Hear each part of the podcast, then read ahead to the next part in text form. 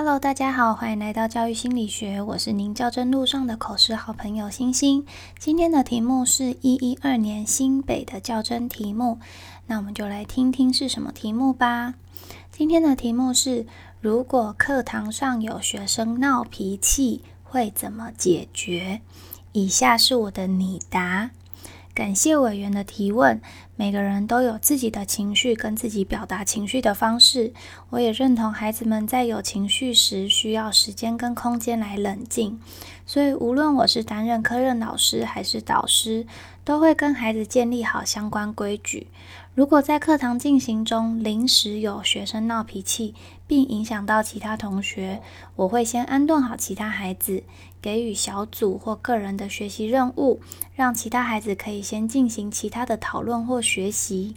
接下来，我会将正在发脾气的孩子带到较安全的角落，或是请班上孩子让出一些空间，让正在发脾气的孩子有抒发情绪的空间和时间。等孩子冷静下来以后，再回到座位上。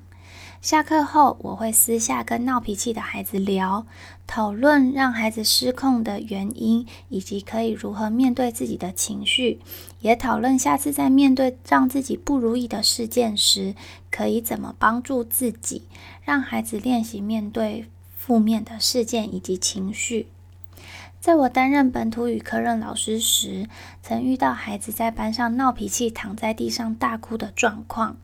当时是因为我在进行念语词的分组竞赛，孩子觉得输给对手，情绪过不去，所以摔教具。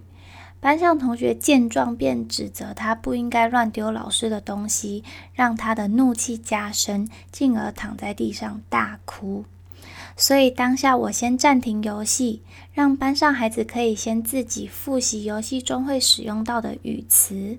然后，请坐在闹脾气孩子身边的同学先把座位往旁边移一些，并按照先前跟全班孩子约定好的冷静时间，给正在闹脾气的孩子一个计时器，让孩子在时间内发泄情绪。接着，再带着其他孩子复习语词，等正在闹脾气的孩子冷静下来以后，再继续进行游戏。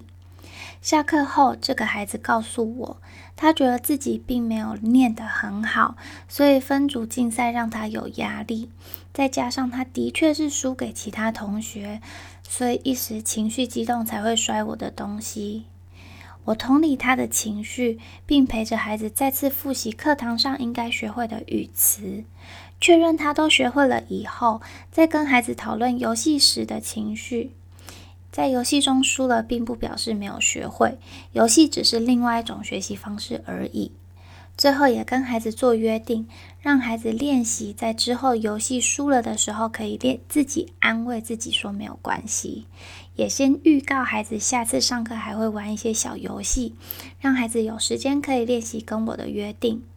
那几次之后，这个孩子在课堂中排斥进行游戏的心态就稳定下来了。所以，如果孩子在课堂中闹脾气，我会给孩子时间跟空间，让孩子练习平复情绪，也给其他孩子学习任务，并在课后跟发脾气的孩子讨论之后遇到类似事件的处理方式。以上是我的经验和分享，谢谢委员。这种题目大多回答方式都是让发脾气的孩子冷静呐，先给其他孩子做学习任务之类的。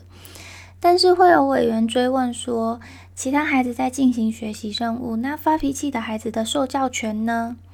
所以我的方式是其他小孩复习原有的进度。但是委员也有可能会追问说，那不就会拖垮进度了吗？所以这些追问都是要思考看看可以如何回答的。另外，小孩在课堂上闹脾气，也有可能是长期的状态，然后也有可能是临时的。那如果是长期的，可能就会需要特教老师的介入啊，或是辅导老师的介入。那短期的部分，除了我上面经验讲到，小孩就是当下就是玩书不开心，也有可能是小孩那阵子遇到什么不愉快的事情需要被关心。那这部分可能就会再把辅导室的资源讲进来。那总之，这种问题有很多回答方向，都是委员有可能追问的。如果担心自己回答的不够全面，所以被委员追问的话，可以试着让回答聚焦在一个小范围，像我这题的拟答是说临时发脾气，表示孩子不是特殊生，然后再用曾经遇过的经验让委员知道小孩不是需要辅导，他就是当下不满。那如果大家有遇过类似的经验，可以想想看当时的状况是怎么样，然后用那个经验去聚焦你的回答。那我今天的分享就到这。然后，因为最近小朋友在发烧，然后气候变迁，学校的孩子可能也会慢慢出现一些感冒症状，所以老师们口罩还是要戴好，好好的保护自己的身体跟喉咙哦。那我们就礼拜五再见啦。如果这几天小孩有持续发烧的话，礼拜五可能就会再延迟。那我会在 IG 上跟大家说，谢谢大家体谅，拜拜。小孩在哭了，拜。